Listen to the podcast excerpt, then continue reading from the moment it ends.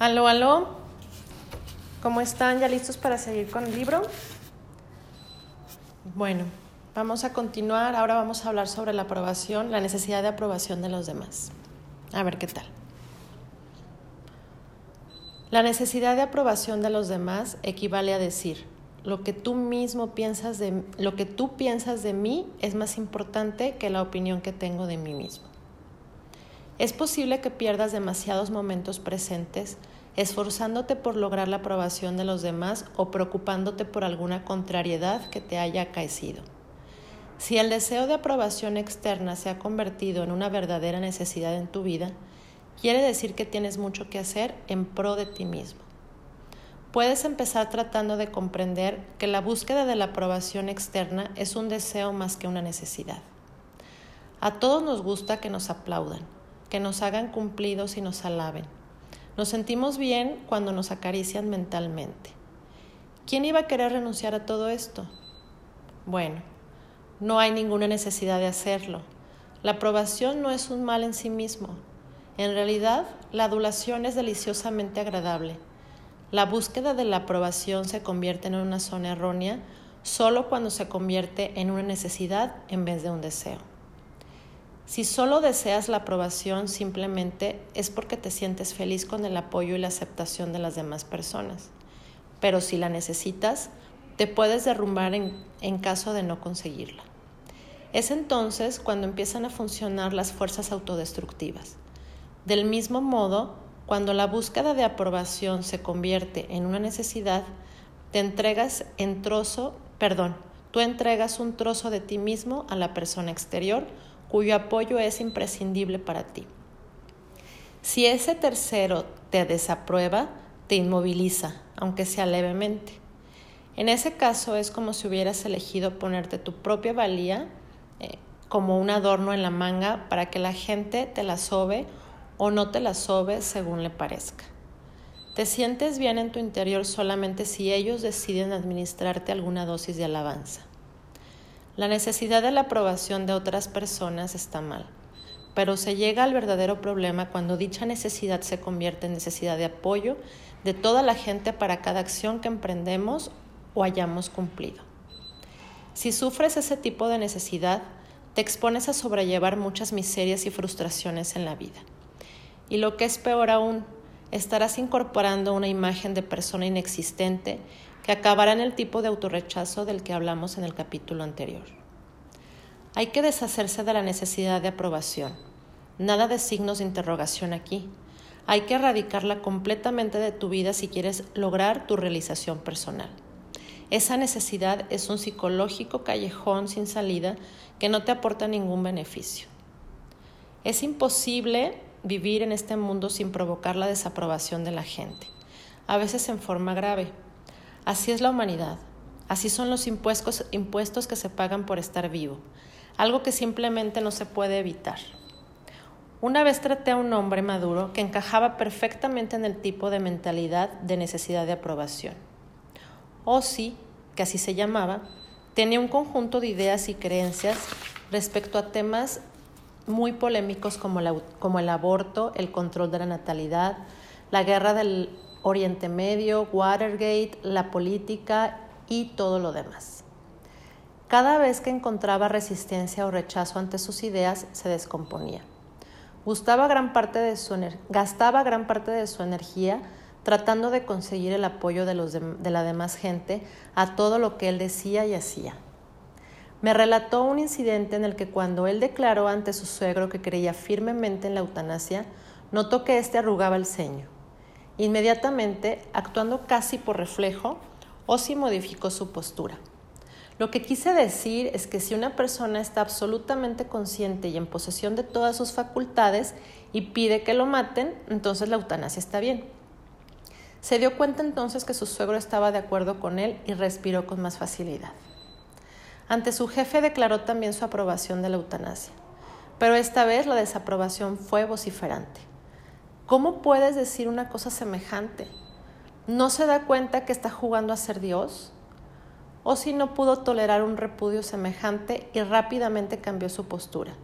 Lo que quise decir es que Solo en casos extremos, cuando el enfermo ha sido declarado legalmente muerto, entonces me parece bien que se le desenchufe. Finalmente su jefe estuvo de acuerdo con él y Ozzy pudo nuevamente bajar de la picota.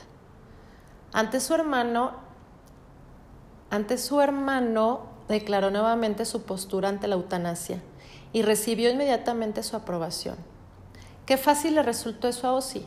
Ni siquiera tuvo que cambiar de postura para conseguir que su hermano la apoyara y aprobara. Ozzy mismo fue quien nos dio todos estos ejemplos al relatar cómo interactuaba normalmente con los demás. Ozzy deambulaba por sus círculos sociales sin tener opiniones propias, pues su necesidad de halago era tan fuerte que constantemente estaba mudando de posición a fin de, agraciar, de agraciarse con los demás. Ozzy no existe, solo existen las reacciones de los demás que no solo determinan lo que siente Ozzy, sino también lo que piensa y dice. Ozzy es lo que los demás quieren que sea. Cuando la búsqueda de apoyo es una necesidad, las posibilidades de encontrar la verdadera la verdad desaparecen casi por completo. Si tienes que ser alabado y emites esa clase de señales, entonces quiere decir que nadie puede tratar contigo con franqueza.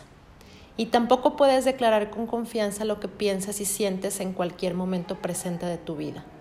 Sacrificas tu verdadera personalidad, tu yo por las opiniones y predilecciones de los demás. Los políticos conforman una clase que por lo general no inspiran confianza. La necesidad de aprobación que tienen es prodigiosa. Sin ella no tienen trabajo. En consecuencia, a menudo parecen hablar de dos direcciones simultáneas diciendo por un lado cosas que agradan al grupo A y por otro lado lo que será aprobado por el grupo B. No puede haber una verdad cuando el orador es acomodaticio y se mueve en torno a los temas maniobrando de modo de complacer a todo el mundo.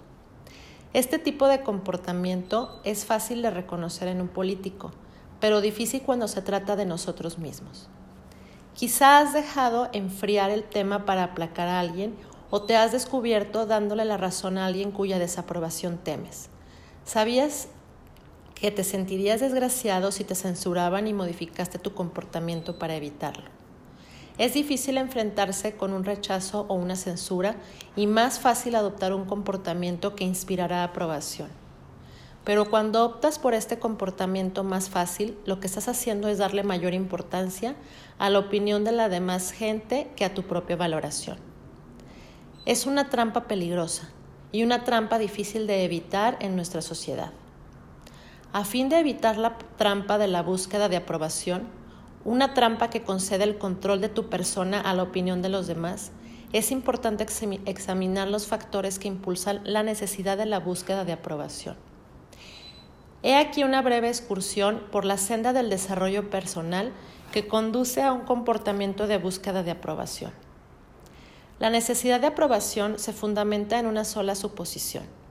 No confíes en ti mismo. Confirma todo con otra persona primero. Nuestro ambiente cultural refuerza el comportamiento de búsqueda de aprobación como norma de vida. El pensamiento independiente no solo es anticonvencional, sino que es el enemigo de las mismas instituciones que constituyen los baluartes de nuestra sociedad. Si has crecido en esta sociedad, no hay duda de que esta idea te ha polucionado. El no te fíes de ti mismo es la esencia de la necesidad de tributo y la espina dorsal de nuestra cultura. Si dejas que la opinión de los demás sea más importante para ti que la tuya propia, y si no logras luego su aprobación, tendrás toda la razón del mundo para sentirte deprimido, culpable o indigno, puesto que ellos son más importantes que tú. La concesión de apoyo y aprobación puede llegar a ser un gran medio de manipulación. Como el sentimiento de lo que vales como persona se encuentra localizado en los demás y si ellos rehusan alimentarte con su aprobación, te quedas sin nada. No vales nada. Y de ahí en adelante, mientras mayor sea tu necesidad de halago, más podrás ser manipulado por los demás. Cualquier paso dado en dirección a la independencia y a la búsqueda de la aprobación propia es un paso que nos aleja del control de los demás. Como resultado, estas actitudes tan sanas son calificadas de egoístas, desconsideradas, indiferentes y así por el estilo, dentro del esfuerzo externo para mantenernos en una situación de dependencia. Para comprender este círculo vicioso de manipulaciones, piensa en la profusión de mensajes culturales de búsqueda de aprobación que empezaron a dirigirnos desde que éramos pequeños y con los que siguen bombardeándonos hoy en día. Es importante hacer hincapié en el hecho de que los niños pequeños necesitan realmente la aprobación y aceptación de los adultos, sobre todo de los que son más importantes para ellos como sus padres. Pero el sistema de aprobación no debe de ser absoluto. Tampoco el niño debe tener necesidad de la autorización de sus padres para todo lo que hace, piensa y dice. La confianza en sí mismo puede enseñarse desde la cuna y al leer esta sección, la búsqueda de aprobación no debe confundirse con la búsqueda de amor o necesidad de amor.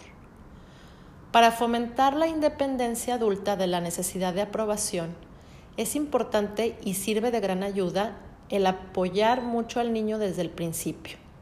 Sin embargo, si un niño durante su desarrollo siente que no puede pensar o actuar sin antes requerir el pensamiento el permiso de sus padres, esto quiere decir que las semillas neuróticas de la desconfianza de sí mismo han sido plantadas desde muy temprano.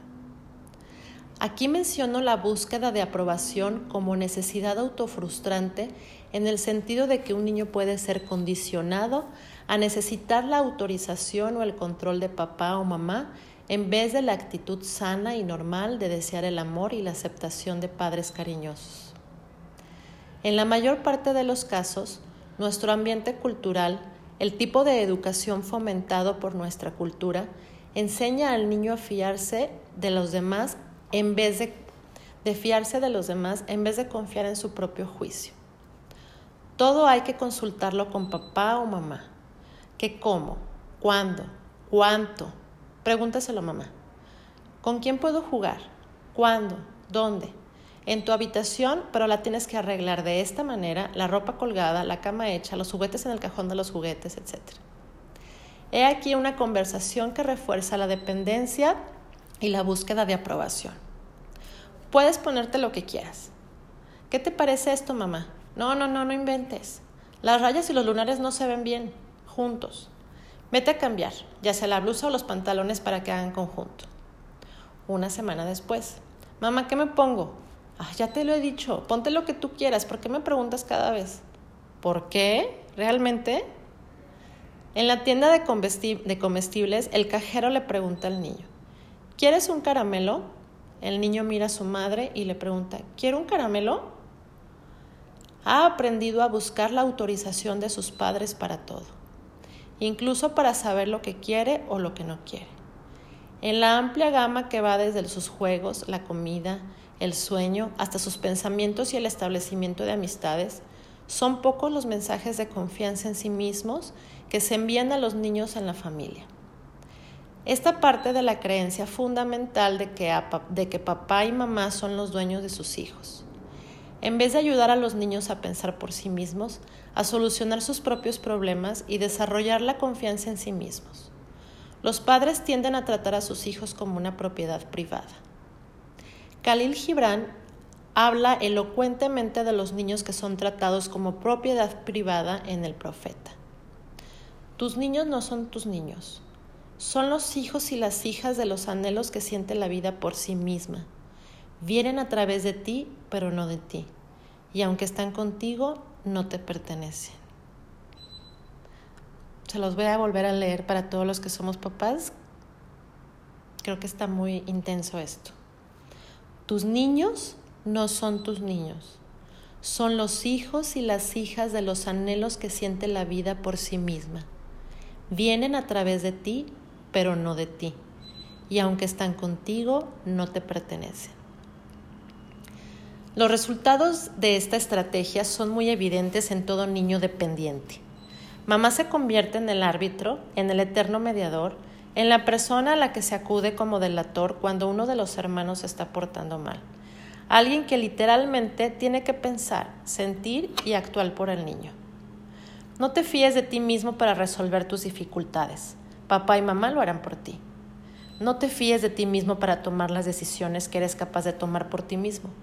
Busca primero la autorización y el beneplácito de los demás. Los niños se resisten a ser moldeados como buscadores de aprobación. Hay muchos ejemplos de esto en las vidas de todos los que entran en contacto con la gente joven. Una infinidad de padres me han relatado sus experiencias de la época, época, en que enseñaban a sus hijos a no mojarse los pañales y usar el orinal. Dicen que el niño parece saber lo que se le pide y ellos se dan cuenta de que el niño tiene la capacidad de controlar sus esfínteres. Y sin embargo el niño, porfiada, deliberadamente se niega a hacerlo. Esta es la primer protesta contra la necesidad de la aprobación de los demás. Los mensajes internos son, ¿me podéis decir qué tengo que comer? ¿Qué me voy a poner? ¿Con quién voy a jugar? ¿Cuándo tengo que dormir? ¿Dónde tengo que poner mis juguetes? E incluso qué tengo que pensar. Pero esto lo haré yo cuando quiera. Es la primera protesta positiva contra la necesidad de la aprobación de mamá y papá. Cuando niño querías pensar por ti mismo, tener confianza en ti mismo.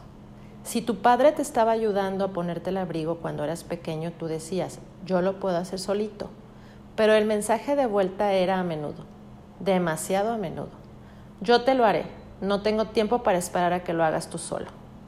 O eres demasiado pequeño. La llamarada de independencia, el deseo de ser tú mismo tan vivo en ti cuando eras niño era aplastado a menudo con un rotundo confía en papá y mamá. Si no lo haces, te reprobaremos y si te reprobamos nosotros, tú tendrás que reprobarte a ti mismo.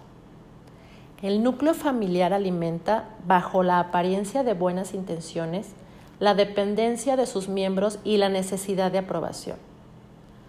Los padres que no quieren que a sus hijos les pase nada malo deciden protegerlos de todo peligro. Pero el resultado es exactamente lo contrario de lo que se pretende. Pues sin las armas, pues sin las armas necesarias para saber cómo confiar en uno mismo en los momentos difíciles, solucionando nuestras propias peleas, enfrentándonos con los insultos y la agresividad de los demás, luchando por el honor propio, ganándose la vida propia, es imposible construir un arsenal de comportamiento independiente que nos sirva para toda la vida. Puede que no recuerdes todos los mensajes de búsqueda de aprobación que te fueron telegrafiados cuando eras un niño, pero seguro que muchos te llegarán cuando te llegaron cuando eras muy pequeño.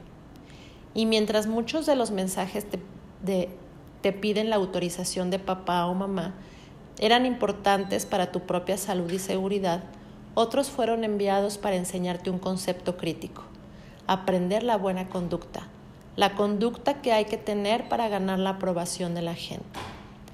Esa aprobación, que debería haber sido gratuita, se condicionaba al hecho de agradar a alguien o a darle gusto.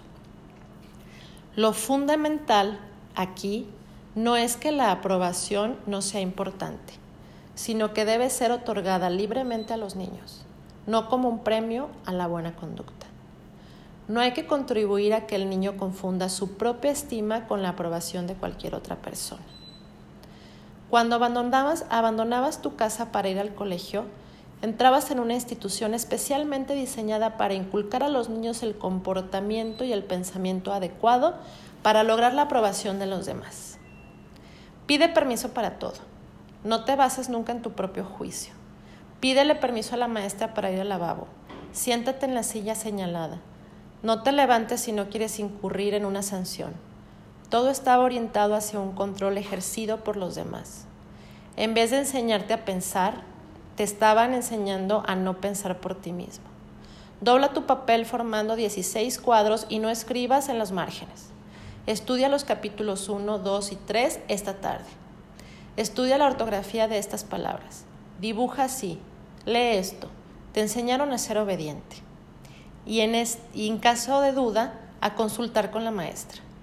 Si incurrías en el enfado de la maestra, o peor aún, del director, tenías que sentirte culpable durante meses o al menos era eso lo que se esperaba de ti. Tu libreta de calificaciones era un mensaje para tus padres para comunicarles el grado de aprobación que habías alcanzado. Si lees la declaración de los postulados de tu colegio, que sin duda fueron escritos bajo la presión de un grupo de supervisores y pedagogos oficiales, dirán sin duda algo parecido a lo que sigue. Nosotros, los fundadores de este colegio, creemos en la educación y desarrollo total de todos y cada uno de los alumnos. El currículum ha sido diseñado de manera que pueda responder a las necesidades individuales de todos los alumnos de nuestro colegio. Tratamos de conseguir y apoyar, apoyamos todos los esfuerzos que van dirigidos en esta dirección, el desarrollo individual y la puesta al día de nuestro cuerpo estudiantil, etcétera, etcétera. ¿Cuántos colegios o profesores se atreven a poner en acción estas palabras? Cualquier alumno que empieza a mostrar señales de ponerse al día y de tener un verdadero control de sí mismo es puesto rápidamente en su lugar. Los alumnos independientes, seguros de sí mismos, llenos de amor a sí mismos, poco susceptibles a la culpa o preocupación, son sistemáticamente considerados como problemas y como alborotadores. Los colegios no son eficaces para tratar con niños que dan muestras de un pensamiento independiente. En la mayoría de colegios, la búsqueda de aprobación es el camino del éxito.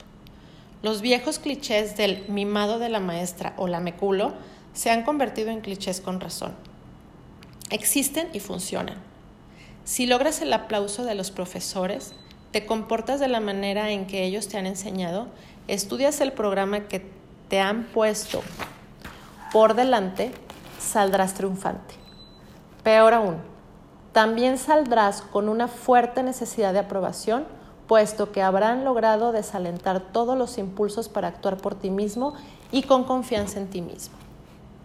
Por lo general, cuando llega a la escuela secundaria el alumno ya ha aprendido la lección. Ante la pregunta de su consejero sobre los materiales que le gustaría estudiar en la secundaria, contesta con un no sé, dígame usted lo que necesito. En la secundaria le costará decidirse por los estudios que querrá hacer y se sentirá mucho más cómodo cuando las decisiones las toma un tercero. En el aula aprenderá a no dudar de lo que le enseñan, aprenderá a escribir una tesis correctamente y a interpretar a Hamlet. Aprenderá a escribir disertaciones basadas no en su propio juicio y sus propias opiniones, sino en citas y referencias que apoyarán todo lo que él diga. Y si no aprende estas cosas, será castigado con malas notas y con la desaprobación del maestro y al tiempo de graduarse se dará cuenta de que, de que le cuesta tomar por sí mismo cualquier decisión ya sólida, perdón, cualquier decisión ya que durante 12 años le han enseñado cómo pensar y lo que debe pensar. Ha sido alimentado con una dieta sólida de consultarlo todo con el maestro noche y día. En la universidad se repite el mismo esquema de adoctrinamiento. Escriba dos disertaciones mensuales. Use el formato apropiado. Use una distancia de 16 y 84 para los márgenes. No se olvide de que deben ser escritas a máquina. No se olvide de la introducción, el cuerpo y la conclusión. Estudie estos capítulos. La gran idea de montaje, sométase complazca a los profesores y le irá bien. Cuando finalmente el estudiante se inscribe en un seminario en el que el profesor dice, este semestre podéis estudiar lo que queráis dentro del campo de vuestros intereses. Yo os ayudaré a escoger lo que os conviene dentro del tema de vuestro interés, pero se trata de vuestra educación y podéis hacer con ella lo que os plazca. Yo os ayudaré todo lo que pueda. Cunde el pánico. Pero, ¿cuántas disertaciones tendremos que hacer? ¿Cuándo tenemos que entregarlas? ¿Quiere que las escribamos a máquina? ¿Qué libros tendremos que leer? ¿Cuántos exámenes habrá que pasar? ¿Qué tipo de preguntas? ¿De cuántas páginas de extensión tienen que ser las disertaciones? ¿Dónde ponemos los márgenes? ¿Tendré que venir a clase todos los días? Estas son las preguntas típicas que quienes buscan la aprobación de los demás y no pueden causar la menor sorpresa si consideramos los métodos educativos que acabamos de examinar. Se ha entrenado al alumno a que todo lo haga para otra persona, para complacer al profesor, para estar a la altura de las normas y expectativas de otras personas. Sus preguntas son el resultado de un sistema que demanda la búsqueda de aprobación para poder sobrevivir en él. El alumno tiene miedo a pensar por sí mismo. Es mucho más fácil y seguro hacer lo que otra persona espera de nosotros. Ay, pues sí. También adquirimos síntomas de búsqueda de aprobación de otras fuentes. La iglesia, uf, la iglesia ciertamente ha tenido una gran influencia en este campo. Tienes que complacer a, Jehová o a Jesús o a alguien que esté fuera de ti. Dije Jehová, Jehová, perdón. Los líderes de la Iglesia han desvirtuado el sentido de las enseñanzas de los grandes maestros religiosos, tratando de enseñar conformidad y, sentimiento y usando como armas el miedo, el castigo y el deseo de recompensa.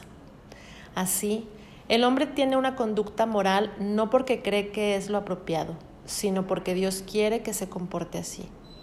Si tienes alguna duda, consulta con los mandamientos en vez de consultar contigo mismo o con lo que tú crees.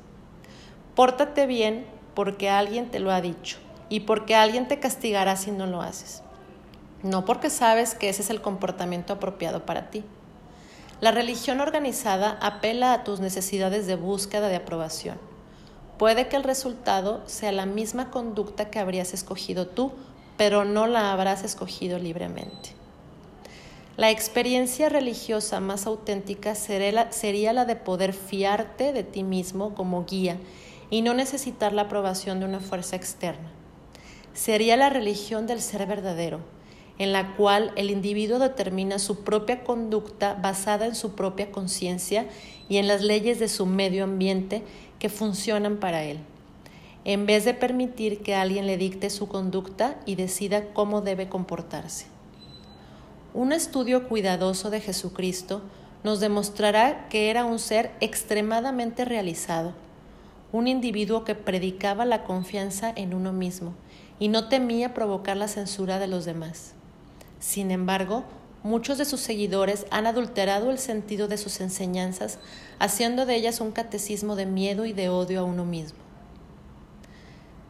El Estado es otro buen ejemplo de institución que usa la búsqueda de aprobación como motivador de conformidad. No confíes en ti mismo.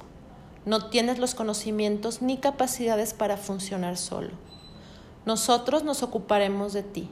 Nosotros cobraremos tus impuestos descontándolos de tu sueldo para que no te gastes el dinero en otras cosas antes de recibir tu factura de impuestos.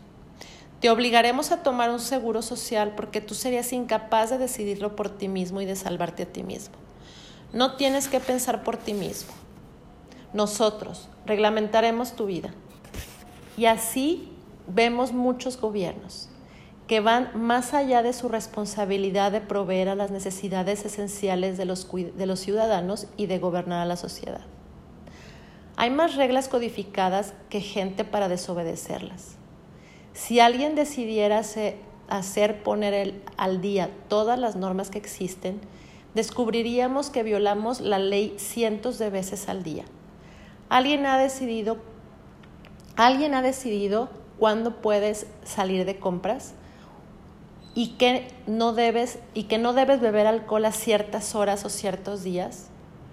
Hay reglas contra todo, incluso para lo que uno se tiene que poner a cierta hora y en ciertos lugares, sobre cómo puedes disfrutar del sexo, lo que puedes decir, por dónde puedes caminar.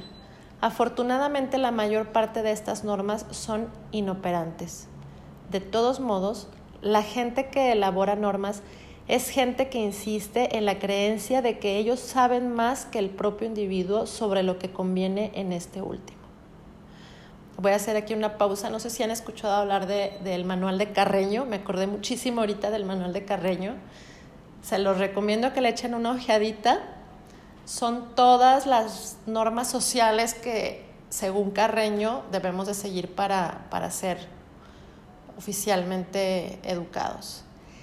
Y lo que está interesante, no porque me esté de acuerdo, sino está interesante cómo pues te dice cómo actuar en, muchos casos, inclusive había, hay una regla, me acuerdo que, que este, por ahí lo tengo, después les voy a, a, mostrar las más, las más significativas para mí, pero hay una regla inclusive que dice que no puedes fumar en tu carro porque se ve mal y cosas así, o sea, de plano te dice cómo, cómo reglamentar tu vida.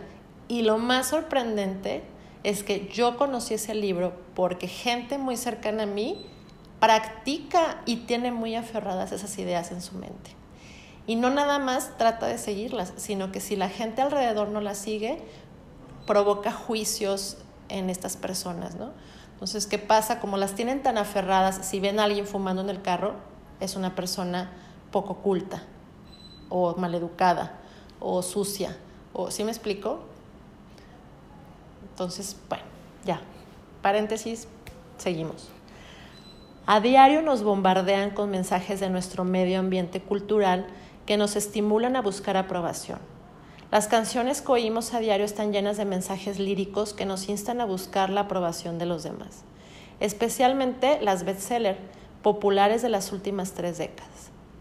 Esas letras dulzonas e inofensivas pueden resultar más dañinas de lo que uno piensa. He aquí una breve lista de títulos que envían mensajes declarando que algo o alguien es más importante que uno mismo. Sin la aprobación de ese alguien tan especial, el yo se derrumba. Y vienen aquí unos ejemplos de algunas letras de canciones. Por ejemplo, no puedo vivir si vivir significa estar sin ti. Me haces tan feliz, me haces sentir como una mujer. No eres nadie hasta que alguien te quiere. Todo depende de ti. Me hace sentir completamente nuevo. Mientras él, mientras él me necesite, si tú te vas. La gente que necesita a la gente. Tú eres el rayo de sol de mi vida. Nadie me puede hacer sentir los colores que tú me, que tú me traes. Sin ti yo no soy nadie. Podrías intentar hacer un ejercicio la próxima vez que oigas una canción que envía mensajes en búsqueda de aprobación. Pon atención a las letras que reflejan la manera en que te han enseñado a sentir. Esto es, que no llegarás a nada si alguien te critica o te falla. Reescribe la canción para que encaje en un patrón mental de control de uno mismo en vez de la búsqueda de aprobación. Por ejemplo, yo me siento mujer por mí misma, eso nada tiene que ver contigo. Yo elegí amarte, Debo haber querido hacerlo entonces, pero ahora he cambiado de opinión. La gente que necesita de la otra gente es la gente más desgraciada del mundo, pero la gente que quiere amor y disfruta de la gente es la que logra ser feliz. Yo me hago a mí mismo muy feliz por las cosas que me digo a mí mismo respecto de mí, de ti. Yo soy el rayo de sol de mi propia vida y al tenerte la hago brillar aún más. Yo puedo dejar de amarte, pero no quiero hacerlo.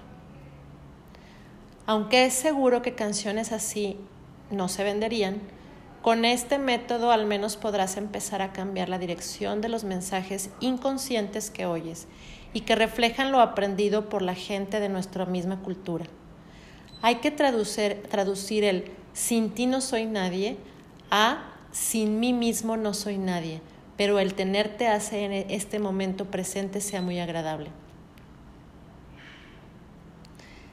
Los anuncios en la televisión apelan de una manera especial al pensamiento condicionado a la búsqueda de aprobación. Muchos de estos anuncios reflejan los esfuerzos que hacen los fabricantes para manipular tu voluntad y lograr así que compres sus productos, reforzando la noción de que lo que, los de que la demás gente cree es importante lo que tú piensas. Analiza el siguiente diálogo cuando recibas a amigos en tu casa para jugar el bridge. Primer amigo, ¿comiste pescado frito anoche, querida? dice con tono de desaprobación. El segundo amigo, por lo que veo, George sigue fumando los mismos puros, con un tono muy parecido que refleja desaprobación. Tú quedas ofendido, desconcertado, es más destruido porque los demás censuran los olores de tu propia casa. Mensaje psicológico. Lo que los demás piensan de ti es mucho más importante de lo que tú piensas de ti mismo. De modo que si no complaces a tus amigos, mereces sentirte mal. Analiza los dos anuncios siguientes y sus mensajes. Una camarera observa que el cuello de la camisa de uno de los clientes no está muy el cuello no está muy limpio cuando le ayuda a ponerse la servilleta. La esposa se avergüenza al darse cuenta que la camarera, que es una desconocida, reprueba su comportamiento. Una mujer se estremece de miedo cuando piensa en lo que pensarán de ella sus amigas si se dan cuenta que sus medias panty le quedan grandes. No podría soportar que pensaran mal de mí. Necesito su aprobación. Así es que escogerá otra marca en vez de la que llevo. Los anuncios de pastas centríficas, desodorantes, enjuagues bucales y lacas especiales están llenos de mensajes psicológicos que te convencen de que tienes que buscar la aprobación de la gente y de que la manera de conseguirla es usando un determinado producto. ¿Y por qué usan los fabricantes ese tipo de tácticas? Porque les dan buenos resultados, porque son, pero perdón, porque con ellas venden sus productos. Se han dado cuenta de que la gente tiene necesidad de ser aceptada y se aprovechan de esta necesidad creando pequeños anuncios que mandan los mensajes apropiados.